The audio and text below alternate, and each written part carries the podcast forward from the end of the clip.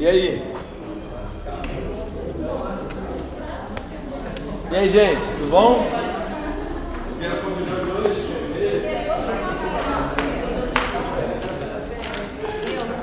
Tudo bem, graças a Deus.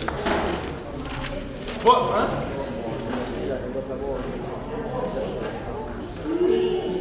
Deixa eu depois. Isso, ah, que bom. Viu? É. Legal, né? Não aguentei com você.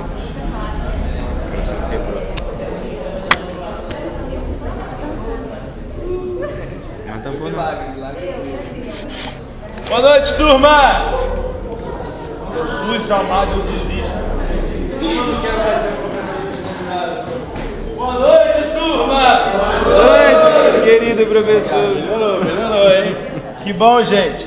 Pessoal, semana passada eu não estive aqui. eh, Foi a semana da nossa conferência de juventude. Foi muito bacana a nossa conferência de juventude. Foi incrível. É. Postei lá no grupo, vocês viram? Lá no grupo do Secan?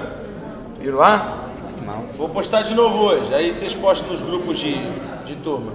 Sossega aí, eu. Sossega aí. Me resolver, pode fazer bagunça na minha aula, não. E foi muito legal a conferência. Foram mais de 4 mil pessoas. Negócio lindo demais. Muito bom, muito bom. No final da conferência, eu, depois de 15 anos liderando a juventude aqui na igreja, eu passei a liderança. Ah, é, passei a liderança. Assim, tô ali em cima ainda, né? Vou dar mole pra esses garotos, não. Mas passei a liderança pro meu cunhado e pro Sacramento, que é um outro discípulo muito querido. E também fui surpreendido.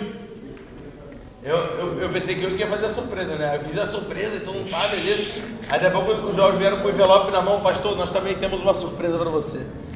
Quando eu abri o envelope, eles botaram no telão a imagem ao mesmo tempo que eu abri o envelope. Era o quê? A ultra da minha esposa, você papai de novo.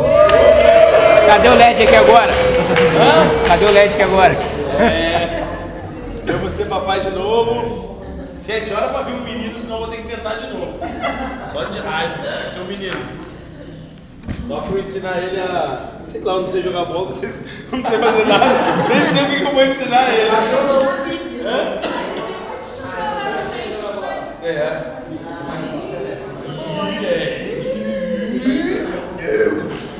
Meu Deus!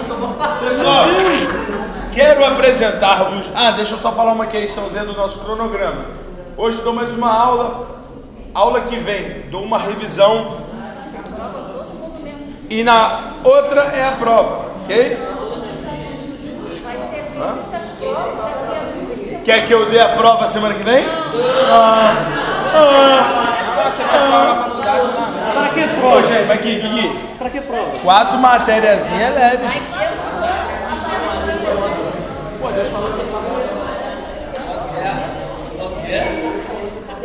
Agora tava analisando aqui se tivesse, tava analisando aqui se tivesse um pouquinho mais assim a cor, ela podia formar com certinho. Não mole. Não mole, não mole. O Mateuzinho, que é um dos designers aqui que fez essa camisa linda. Fez esse casaco também, vem, Matheus. Ó, ó que lindo. Inclusive, inclusive, fazer um merchan, peraí, fazer um merchan. Se vocês quiserem encomendar qualquer uma dessas roupas, é só falar com o Lucas Marota ali, que a gente está recebendo encomendas e aí depois que, que recebeu vai fechar. A gente não vai, vai fazer mais para ficar vendendo, a gente só faz para conferência. Ser forte e corajoso, be strong and courageous, Revô, aqui ó, Revô Lifestyle, estilo de vida revolucionário, tá? E aqui a logomarca da nossa juventude aqui, e atrás, ó que chique. Ser forte e corajoso. Rapidinho. Aqui, ó. A águia matando a serpente, ó. Paulo. Não tem. Eu faço ter, meu filho.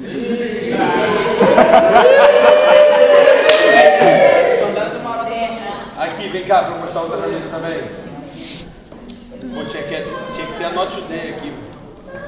Que legal, ó. Estilo de vida revolucionário. Essa foi aqui, primeiro acabou, olha que bonitinho. E a logomarca nossa atrás. Beleza? Beleza? Só encomendar. Tem bom. Mas por que, que eu falei de você? Cada cruzinho, eu falei. Ah, é, essa daqui é dos voluntários da conferência. Que legal. Só que essa aqui não vende, não. Revô é redenção, essência, valores, originalidade. São as quatro aulas do. Os pilares da nossa juventude são as quatro aulas do Ministério de Consolidação também. Vamos lá. Pessoal, abre sua Bíblia aí nesses dois textos, por favor. Vamos comparar duas coisas muito interessantes hoje.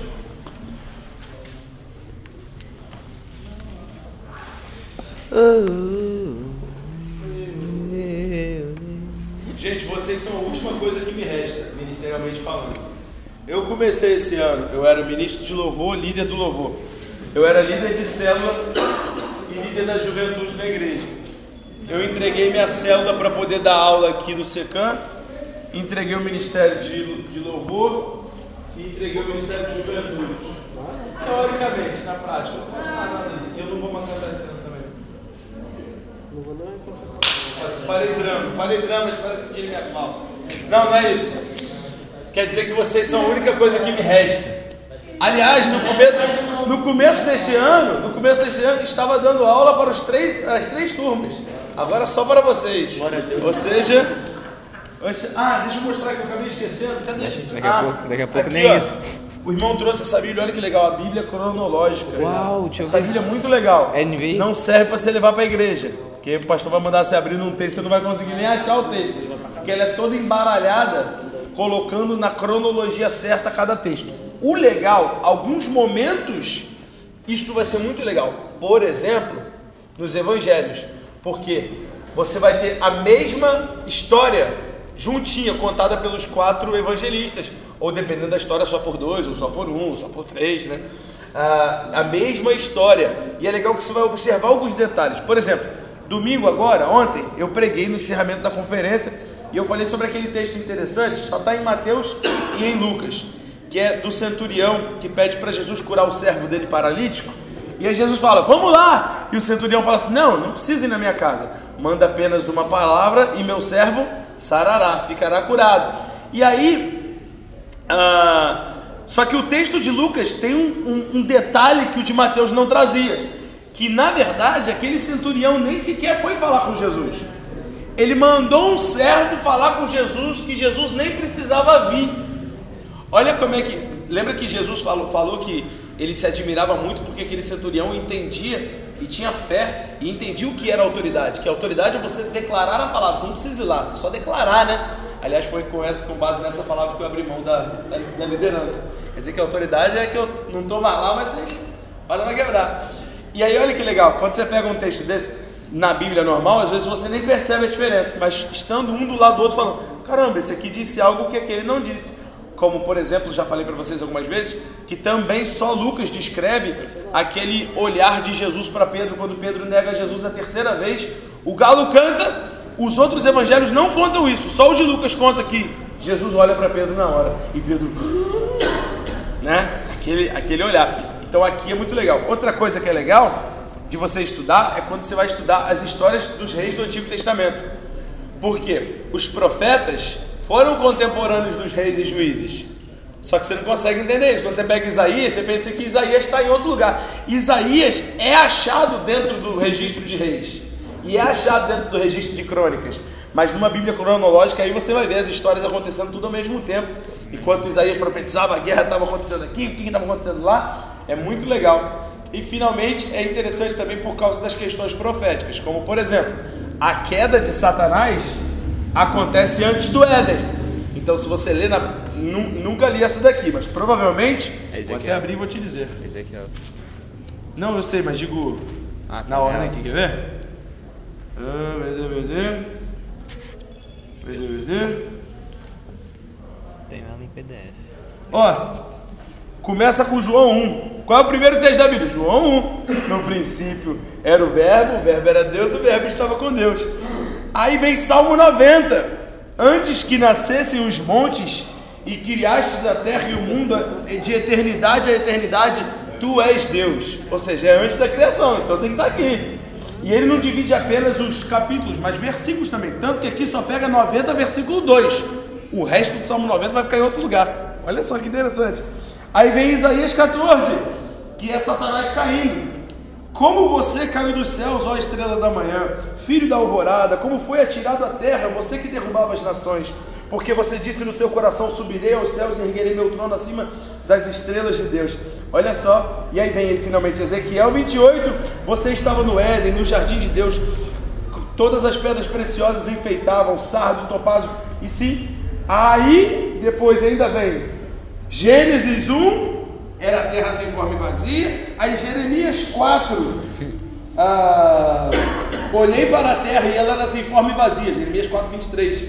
Ah, olhei para os montes e eles tremiam. Aí sim vem Isaías 45, pois assim diz o Senhor que criou os céus e a terra. Ele é Deus que moldou a terra e a faz. Ele a fundou, não a criou para estar vazia, mas formou para ser habitada. Aí vem Gênesis 2. Essa é a história das origens dos céus. É interessante que é muito se fala, muito teologicamente se fala sobre o abismo que existe entre Gênesis 1, 1, versículo 1 e Gênesis 1, versículo 2. Tanto que nesse texto aqui a gente encaixou um monte de coisas aqui dentro, porque em Gênesis 1 é como se Deus criasse o universo, e em Gênesis 2 é como, como, ele, como se ele começasse a fazer as coisas na terra, criar as coisas na terra. Perdão, Gênesis capítulo 1, versículo 2. Inclusive, entende-se que Gênesis 2, 1 cronologicamente falando, se você fosse descrever cronologicamente falando, está antes de Gênesis 1, 2. Está entre, porque o capítulo 1 de Gênesis é um capítulo descritivo, ele só descreve o que aconteceu. O 2 vai explicar os detalhes. É muito interessante isso. Então vale a pena você ter uma Bíblia dessa em casa. Deixa eu ver. Amém? Pode deixar para ele aqui um pouquinho? Gente, mas vocês vão ter que fazer esse negócio aqui agora, depois vocês veem. Uh, Lucas 3 e Mateus 1, quem já abriu? Aí você não vai conseguir não. Não, já, já tá aberto aqui no celular. Lucas 3, versículo 23 e Mateus 1. Eu achei que era menor ela. Ah, tá, já tá. Ah, não tem demais? Não. Mateus 1. 1. Quero que vocês me digam duas diferenças absurdas entre essas duas passagens. Já perceberam do que essas passagens falam? Falam da. Me ajuda, pessoal, da genealogia de Jesus. E é sobre isso que vamos falar hoje. Vamos a alguns comentários enquanto você está abrindo. Alguns comentários para facilitar a nossa vida. Jesus veio de uma tribo, a tribo de. Ele é o leão da tribo de Manassés. Então é Judá, né, gente? Judá. Só para ficar fácil. Ok? Judá era filho de. Gente! Ai meu coração. Jacó. Meu coração. Bom? Judá era um dos doze filhos de Jacó. Lembra que eu já expliquei por que, que são 13 tri- tribos, mas só se conta 12? Lembra disso? Lembra que eu já expliquei que José, apesar de ser um dos 12 filhos de Jacó, é substituído por seus dois filhos, cujo nome era. Sem briga? Não. Benjamim é irmão de José. Efraim e Manassés. Ok? Lembra disso tudo? Ok. Então, estamos falando de Judá. Aí tem um detalhe importante que Jesus, para cumprir profecia, necessariamente precisava ser da linhagem de Judá, mas não apenas de Judá, mas dentro de Judá, ele precisava ser de linhagem real. Ele precisava ser da linhagem do rei. E aí a gente tem que entender, no meio dessa história, por que, que Jesus é de linhagem real. Ele, politicamente falando, era herdeiro legítimo do trono. Político, não estou falando espiritual, não. Politicamente falando, ele é crucificado. Por isso que quando ele é crucificado, chamam ele de o rei dos judeus.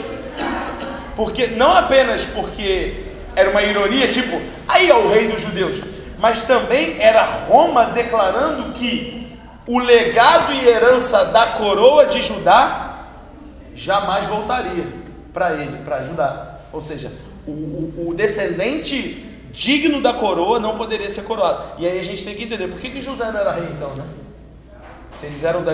Por que que. Aí você vai voltando a genealogia de Jesus e perguntando por que, que eles não eram reis? A gente vai entender. Vai lá, por favor, duas diferenças absurdas entre Lucas 3 e Mateus 1. Vou dar a dica. A primeira diferença absurda está de onde até onde. Uma fala que a genealogia vai de Jesus até Fulano e outra de Fulano até Jesus. Quem são esses fulanos? Para a gente pensar.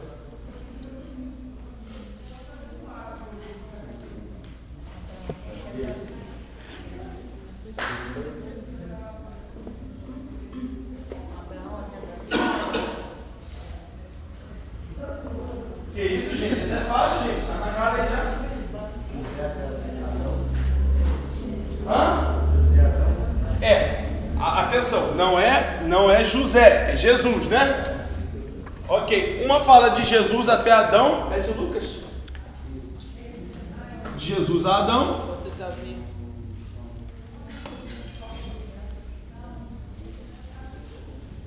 Ok? E aí?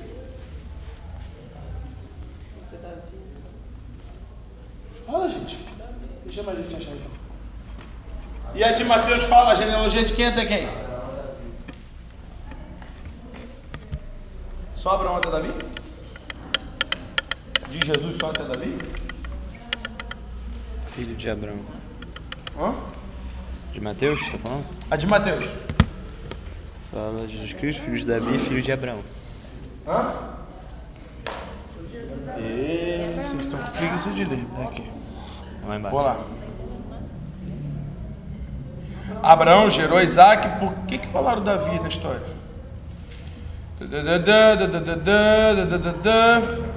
Desde Davi, de sorte que as gerações desde Abraão até Davi são 14. E desde Davi até o exílio da Babilônia são 14. E do exílio da Babilônia até Cristo também são 14. Olha que numerologia. A gente podia ter essa matéria também de seminário, né? Numerologia bíblica. Número 1, um, número da divindade.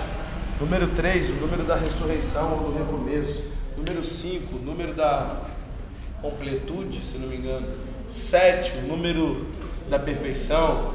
Oito, o número sim do eterno e do recomeço. Olha só. Seis, o homem. Seis, o número do homem, obrigado. E assim vai. Doze, o número do governo. Podíamos entrar nesse negócio, né? 17. Hã? Depois de, depois de certo, tipo, depois do 12, praticamente o resto é só multiplicado dos, dos 12. É, só que tem muita coisa interessante dentro da numerologia bíblica, né? né? Por exemplo, quantas são, quantas são as horas do dia? 24. 24 horas. Quantas vértebras tem sua coluna? 24. Quantos tons possíveis existem na escala cromática da música? 24. E tudo isso é baseado no calendário solar, né? Temos 12 meses, quatro estações, tudo isso é baseado no calendário solar, o sol Deus criou. Inclusive, a morte e ressurreição de Jesus, o sol da justiça, é baseado no conceito do solstício e do equinócio do sol. Então, o solstício é o momento mais alto do sol, o equinócio é o momento mais baixo do sol. Então, o equinócio dura três dias, a morte do sol durante três dias, até que ele ressurge no terceiro dia para o solstício, o sol da justiça. O nosso calendário inteiro é baseado no sol. Jesus tinha 12 discípulos, existem 12 meses do ano, mas não só isso. Se você quiser tratar de uma questão astrológica, existem 12 signos. É, e eu não estou falando da, do signo do, do horóscopo, não. É, é igual ao signo do horóscopo, mas não estou falando disso, né? Não estou falando de nada, nada disso. É o estudo grego das, das estações, dos, das estrelas e do sol. Então toda essa numerologia está sincada. Por exemplo, Jesus, Deus, assim queremos nós, né? Claro que tem irmãos teólogos que discordam de nós. Deus é três em um, é Pai, Filho e Espírito Santo. Nós também somos três em um. Alguns teólogos discordam, mas a maioria concorda que nós somos três em um, corpo, alma e espírito. Deus imprimiu sua natureza em nós. No universo, o tempo é passado, presente e futuro. Ah, a, a forma mais forte, o formato mais forte na engenharia, pergunta para qualquer engenheiro, é o triângulo. Se você desenha algo quadrado, ele tem menos a menor menos força. Oi? É, exatamente. O, o triângulo, por exemplo, você vê treliça, já vou falar de treliça, que é aquela coluna. Só você vê na, no galpão, como é que é a coluna do galpão? O, o desenhozinho do vergalhão faz assim, não é? Por quê? Porque no triângulo a força é, é concentrada. E assim vai. E aí, Largura, comprimento, altura. largura, comprimento, altura, a, tridime- a tridimensão, o átomo também. Assim vai. É muito legal. Vamos, vamos fazer uma matéria de, de numerologia bíblica. Vão, vão chamar a gente de herege quando virem a, a grade. Vão falar assim: o que, que é isso? Numerologia bíblica, meu Deus! Onde esse mundo vai parar? E aqui, em Mateus, de Jesus fazendo uma pausa em Davi até Abraão. Ok? De Abraão para Davi, 14 gerações. De Davi até o exílio, 14 gerações. E do exílio até Jesus, mais 14 gerações. É interessante que se você observar. É, é desse jeito. Se você observar geracionalmente, o mundo não tem tanto tempo assim como parece, né? E eu não digo só contando a conta do, do judeu, não, mas contando a conta de gerações. Às vezes a gente acha que Deus está demorando para fazer alguma coisa, é porque você não conta a conta das gerações. Eu acho que as contas que Deus faz não, é, não, é, não são contas de dias, mas são contas de geração, né? Tipo assim, eu demorei duas gerações para fazer isso. Porque tem coisa, por exemplo, para o povo sair do Egito e entrar na Terra Prometida, não é que durou 40 anos, durou uma geração. Não precisava durar 40 anos, teoricamente, só precisava aquela geração morrer para uma outra geração que não tinha aquela cultura egípcia ter a cultura suficiente para entrar na Terra Prometida. Então Deus conta através das gerações. Você quer responder? Oi? Foram 40 anos. Hã? Davi, tipo, rei- foi reinando 40 anos. Inclusive, o que te perguntava? Ah, você, né, João? Número 40 é um número muito profético na Bíblia, se repete diversas vezes. Número 21 também se repete diversas vezes. Pessoal, o que, que eu queria que vocês fizessem? Ah, tá, tá, tá. Tem a segunda diferença. Tem uma segunda diferença. Leiam a genealogia que vocês vão perceber a segunda diferença. Pastor, mas o 40 tem o significado do 4? Não. Não. 70 vezes 100. Pera aí, vamos, vamos, vamos, vamos. É só você fazer o seguinte, só você pensar assim, ó. Jesus, em Lucas, José aqui, correto? Em Mateus, José. Amém, gente? Amém. Ok? E depois aqui de José nos dois textos. Em Mateus, vai.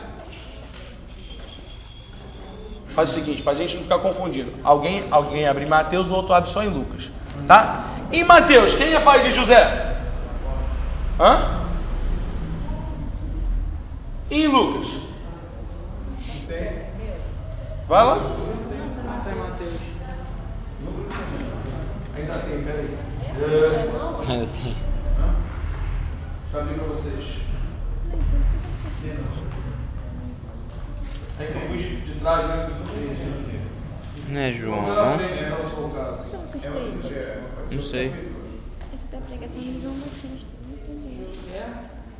Eu- cap- capítulo 3 é a pregação de João Batista. Não é João, não? Versículo 23, Lucas 3, 23. Obrigado. Vocês, não, vocês estavam onde? Ah, tá, tá, Porque eu tá. tava achando que era o mesmo José.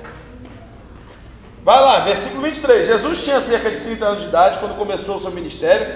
Era ele, como se pensava, filho de José, filho de Eli. Vamos continuar só pelo menos uns cinco nomes aí. Filho de Matate. Matate. Filho de Levi. Filho de Melque. Um mais umzinho, só para fechar. Janai, cadê? Janai. Ok. Então, alguém lê, por favor, para mim o de Mateus. José, filho de Jacó. Marido de Maria, da qual nasceu Jesus. Fala, irmão, gente. Jacó gerou José, marido de Maria, da qual nasceu Jesus. Não, não, não. Aí porque, o- porque o de Mateus é invertido, você sabe, né? Vocês sabem que o Mateus e o Lucas são invertidos, né? Um vai de trás para frente, o outro vai de frente, frente para trás. E diz a genealogia de Jesus, Abraão gerou. ah, ah, ah. Você tem que ir lá no capítulo, no versículo 16 e ir voltando de trás para frente. Percebeu a diferença? É talvez até outra diferença. Uma vai de frente para trás e outra vai de trás para frente. Então, Jacó, quem era pai de Jacó? Matã. Eleazar. Hã? Deixa eu ler aqui que eu tô. Eliude. Cadê Eliude? Aqui. Tá bom, gente, até aqui. Até aqui. Até aqui. Até aqui. Alguém resolva esse problema. E olha, pode continuar infinitamente até o fim, que todos os nomes, um por um, é diferente. Com exceção de dois nomes que se repetem, mas mesmo assim esses dois nomes fica na cara que não são as mesmas pessoas, porque eles têm nomes de pais diferentes. Ok? Os dois, o pai dessa pessoa é diferente de um do que do outro. Então você sabe que eles não são a mesma pessoa, apesar de terem o mesmo nome em Lucas e em Mateus. A genealogia de Lucas e de Mateus não é que não é parecida, é totalmente diferente. Não existe nenhum, volto a dizer, nenhum nome igual. Zero. Zero, zero, zero. E para piorar, piora bem aqui. Bem aqui em Davi. Porque aqui em Davi, uh, Mateus vai explicar a genealogia. Davi gerou Salomão. E aí vai. E Lucas, como é que tá? Quem é o filho de Davi que gera, que vai gerar a genealogia de Jesus? Só você voltar até Davi, Lucas.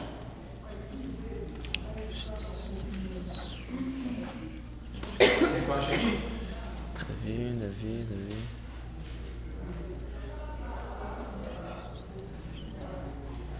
Azarias, José. Ele é aqui, médico, né? filho de. Natan. Natan, obrigado. Natan. Aqui, porque pelo menos, depois de Salomão e Natan, ambos concordam em Davi, tipo, pelo menos. Pelo menos Mateus e Lucas concordam que Jesus é descendente de Davi. Só que um deles fala a genealogia através de Natan, o outro fala através de Salomão. Por favor, alguém me explique essa grave contradição bíblica. Possibilidades, por favor. Primeira possibilidade, a Bíblia está errada. Alguém está errado, não?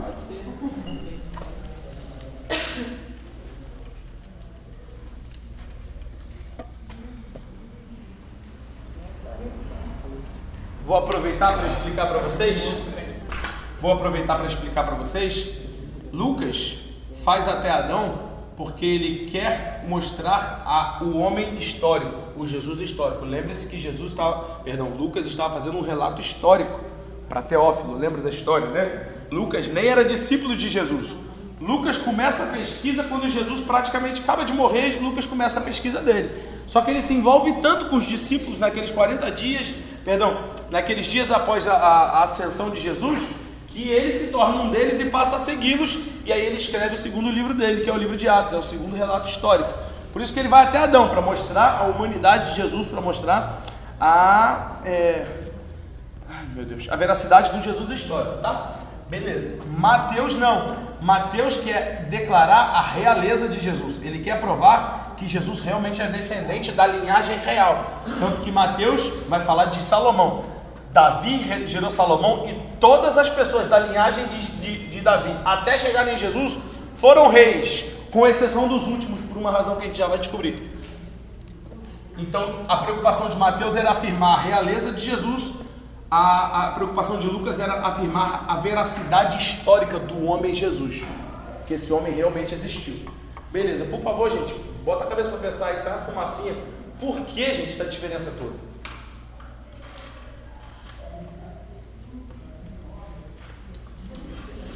Pensa já nessa diferença aqui, né? Afinal, de quem José era filho? Lê o que está escrito no relato de Lucas, quando Lucas vai dizer de quem José era filho.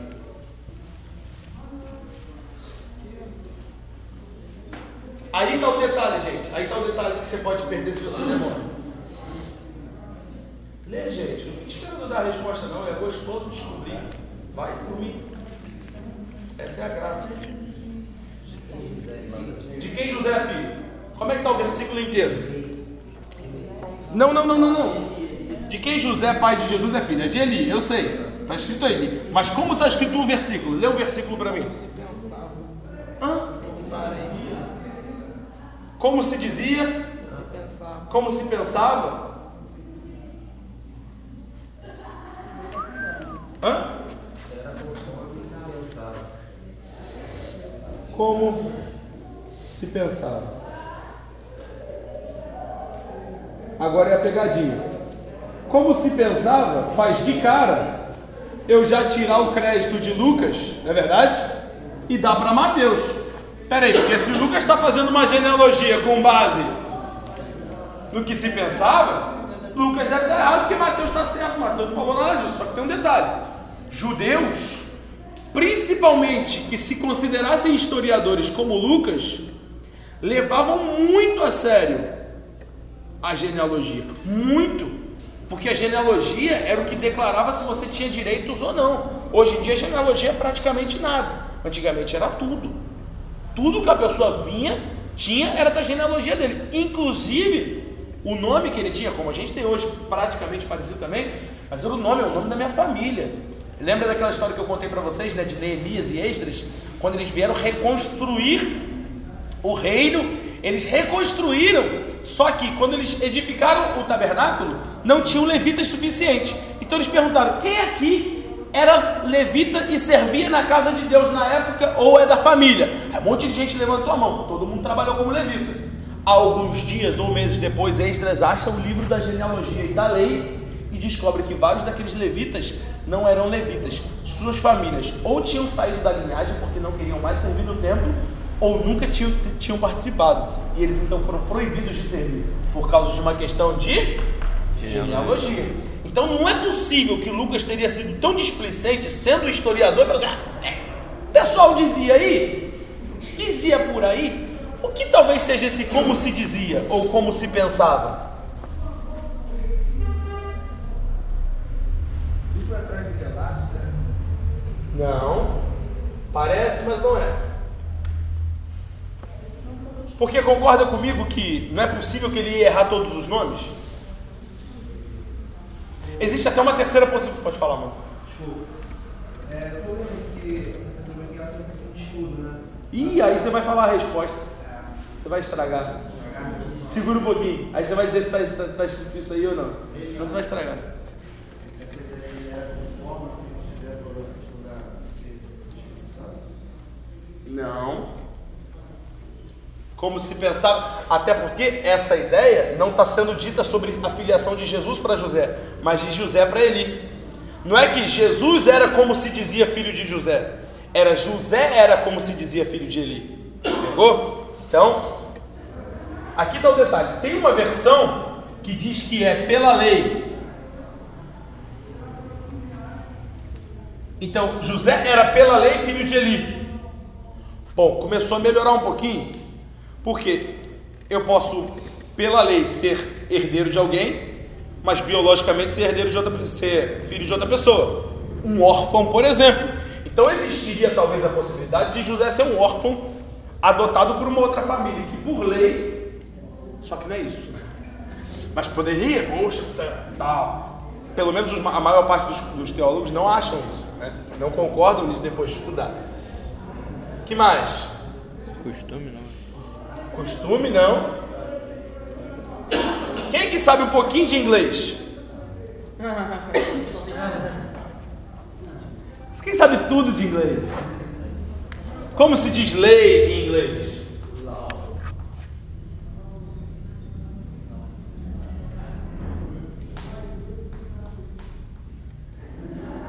O que isso aqui significa, Mateus Rebelo? Pela lei. Tá fácil, né, gente? In law. Quem sabe de inglês pegou já. In law significa pela lei. Então a Bíblia está dizendo que ele era filho de Eli, como se pensava. Filho de Eli, como se dizia. Ou filho de Eli pela lei. Ou filho in law. Como é que é filho em inglês? Por favor, traduz isso aqui para mim, Rebelo. O que, que significa son in law? Gente, não é possível que ninguém saiba isso aqui em inglês. Abraão. Abraão. Ele falou? Não, é que você está com a mente fechada. Sua mente, sua mente está fechada no, na, pro- na palavra por palavra. O que significa a expressão son-in-law? Father-in-law. Mother-in-law. Sister-in-law. Hã? Não. Ah, oi, tá chegando. Sabe o que significa a palavra son-in-law em inglês? Genro.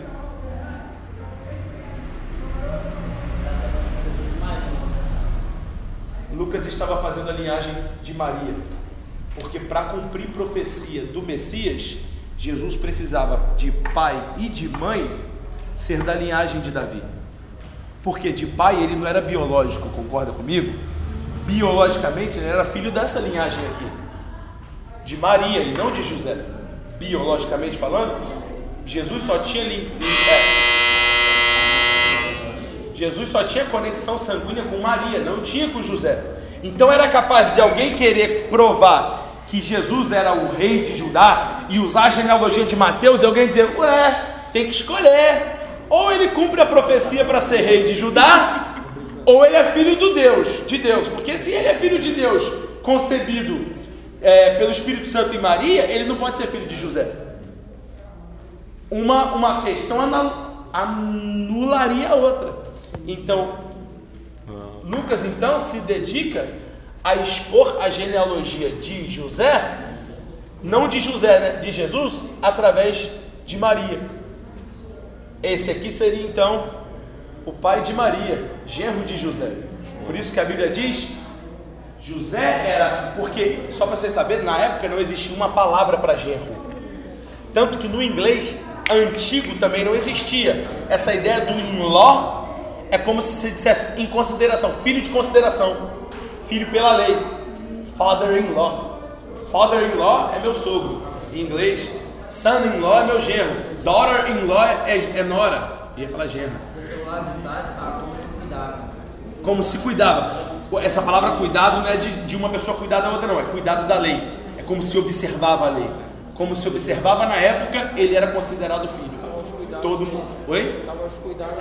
Então, é isso que eu quis dizer. Não quer dizer aos cuidados de alguém, não é uma pessoa cuidando da outra, mas é o cuidado da lei.